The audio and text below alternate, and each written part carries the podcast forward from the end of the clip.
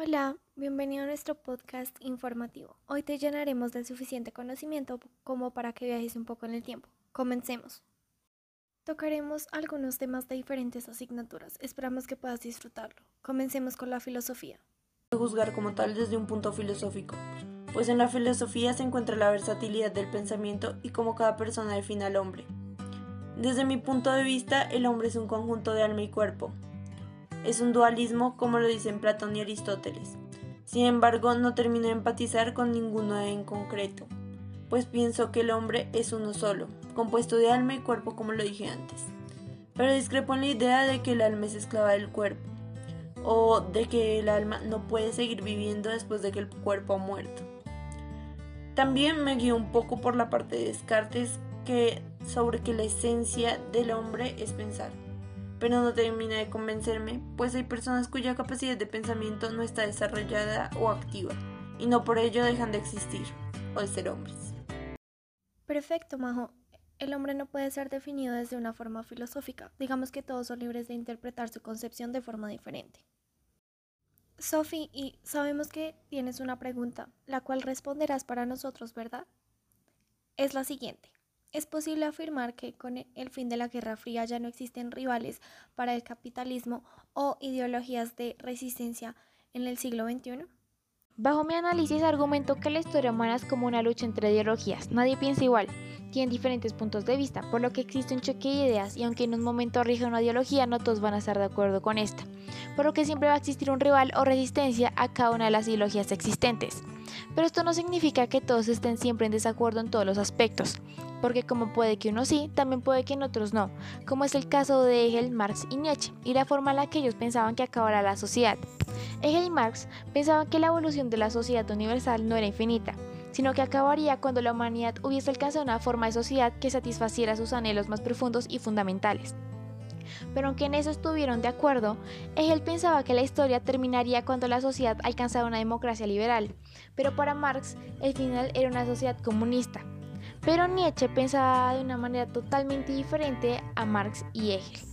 Él piensa que la historia terminará más en un violento caos de guerras mundiales del que acabará surgiendo un nuevo sentido.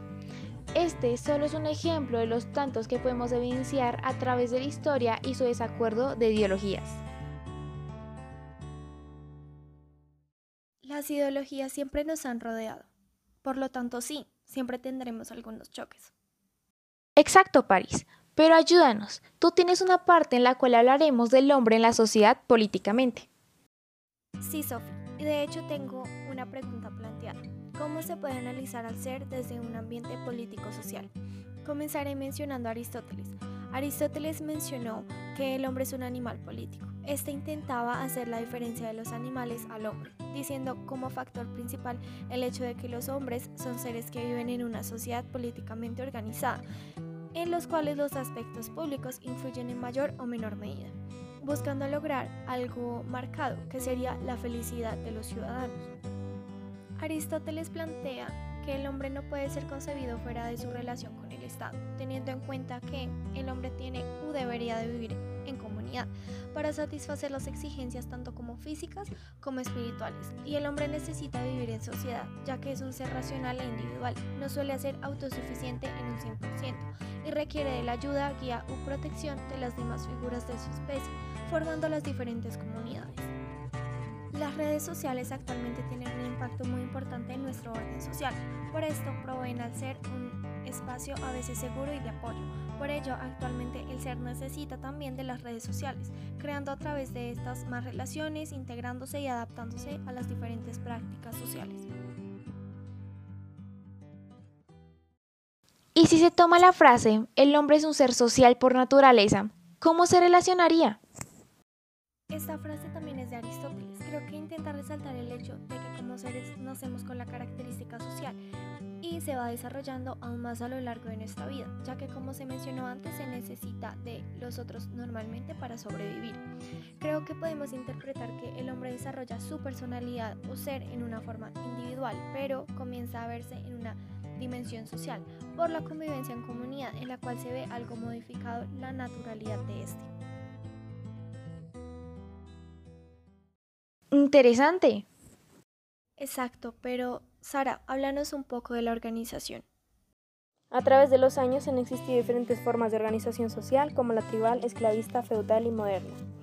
Entendiendo como tribal a las pequeñas comunidades que parten de sus familiares con una economía de subsistencia, esclavista como una economía que corre a cargo de los esclavos, feudal que está clasificado por diferentes clases sociales y moderna la cual se enfoca en el comercio, industria y el Estado es el núcleo de la organización política.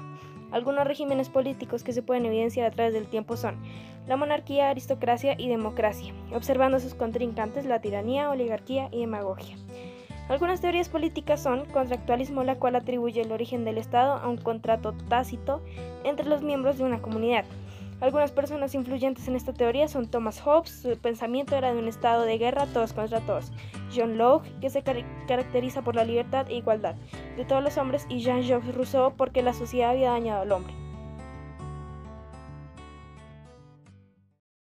Muchas gracias, Sara. Y podemos notar cómo tenemos la forma de indagar algunos temas más a fondo, que posiblemente tenemos en la vida cotidiana y no tomamos a veces el poder de querer entenderlos. Exacto. Tenemos cosas pasadas que pueden seguir vigentes en el presente, pero nos quedamos para poder descubrirlas. Exactamente. Muchas gracias por escuchar nuestros puntos de vista y análisis. Esperamos que te haya interesado. Recuerda siempre mantenerte al día con todos tus conocimientos. Visita Somos Órbita Femenina. Adiós.